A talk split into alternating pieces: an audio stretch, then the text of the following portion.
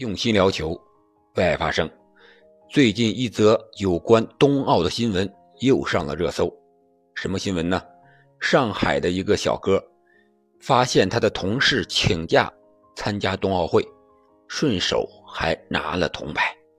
那有的网友就问了：是这个同事太厉害了呢，还是冰壶这项运动太简单了呢？本期节目我们就聊聊冰壶这一运动。这里是喜马拉雅出品的《憨憨聊球》，我是憨憨。我们先认识一下这位请假的员工，也是冬奥会冰壶混双项目的铜牌得主。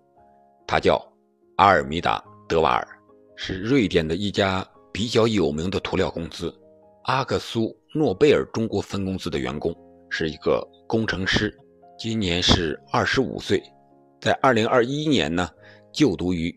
瑞典的皇家理工学院，并取得了硕士的学位。他在二十岁的时候参加了二零一七年的世界青年冰壶锦标赛，并获得了冠军。可以说，这样一个人物并不简单。不能说他是业余选手，而且还是非常职业，获得过世界冠军的选手。所以说，他冰壶水平和实力绝对是世界级的。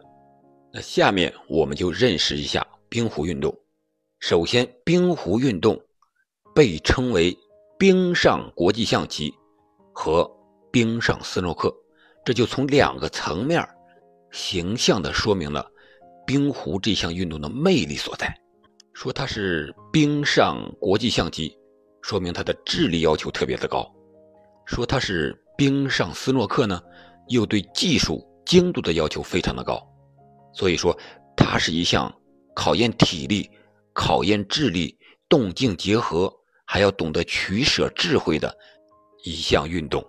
我们简单了解一下冰壶的规则：标准的冰壶场地的长度是四十五点七二米，宽是五米，在营垒画有半径分别为零点一五、零点六一、一点二二和一点八三米的四个同心圆。比赛的胜负。就是看谁最终掷的冰壶，哪一队离营垒的圆心更近、更多、更近、更多的那一方就是获胜的一方。冰壶比赛分为三个小项，分别是男子冰壶、女子冰壶和混双冰壶。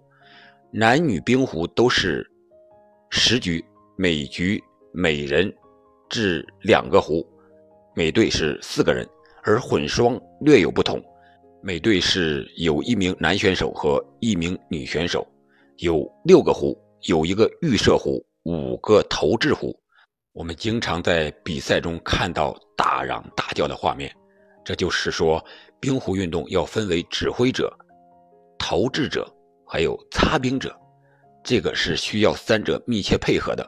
我们在看男女冰壶的比赛的时候，每队四名队员在每一投的时候都是同时作战的。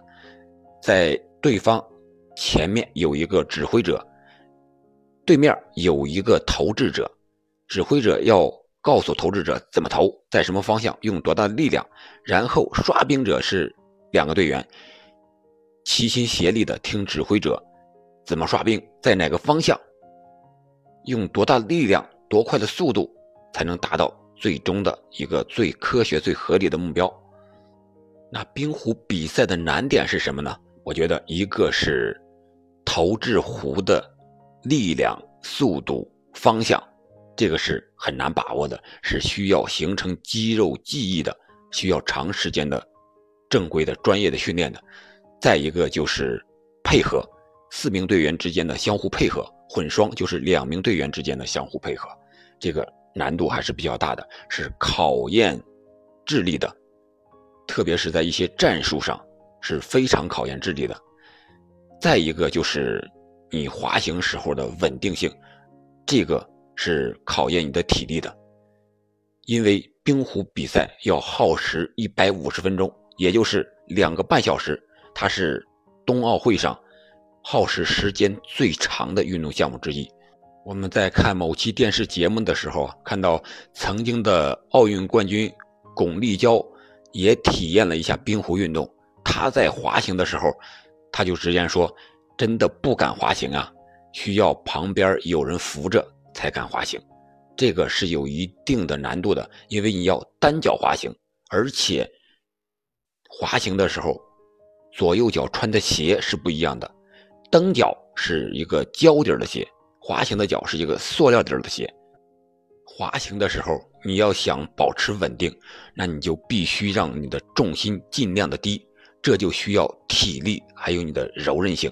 这个是需要训练的。我们在网上也看到了，我们冰壶的混双选手凌志的力量训练是非常的刻苦的。还有投掷的时候，我们要考虑冰壶的重量。冰壶有多重呢？十九公斤，相当于两袋十公斤的大米加在一起。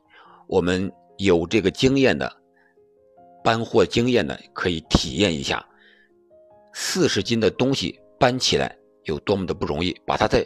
甩出去，用各种旋转，用一定的力量和速度，是有相当的难度的。所以说，需要运动员有一定的力量，也可以说，力量越大，你就会收放更加自如，就更能控制这个冰壶的速度和方向。这个也是需要体力作为支撑的。另外，冰壶的场地的冰面也是不一样的。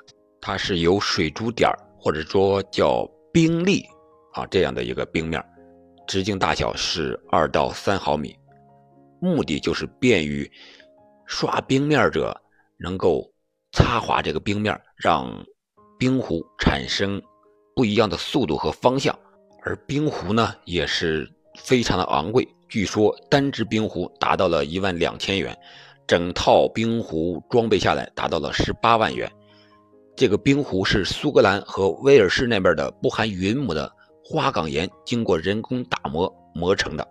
在我们国家早期开展的这项运动中，并没有标准的场地，也没有标准的装备，只能靠其他的来代替。比如说，没有那样的鞋怎么办？就在这个鞋底上套上塑料布啊、塑料袋啊，啊，自制的鞋，在野地里的冰上去滑行。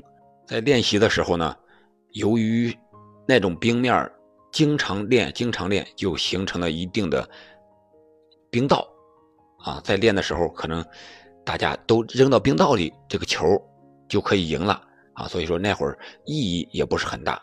随着社会的不断进步啊，实力的不断增强啊，我们才逐渐的有了这样非常标准的国际赛道，我们的冰壶水平也一点点的提升了上来。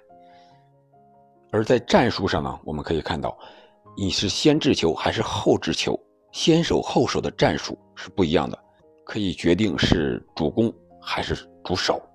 这样的话，对于我们掷球队员的技术要求是非常高的。比如说，还剩下一个球了，对方还比我们多三个得分点，我们应该怎么办？能不能打出双飞来？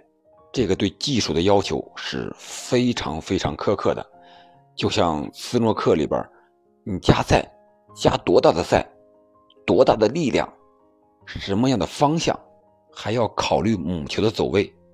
冰壶其实也是一个道理，你掷出去以后，击打对方的冰壶可能比较简单，都能打上。但是把对方的冰壶打到什么位置，自己的冰壶能不能再处于能够得分的有利位置，这个难度就大了。听了我的介绍，你对冰壶运动是什么样的体验呢？你觉得它是简单还是容易呢？好了，本期节目我们就聊这么多，感谢您的陪伴和收听。有什么样的想法，可以在评论区留言。我们下期再见。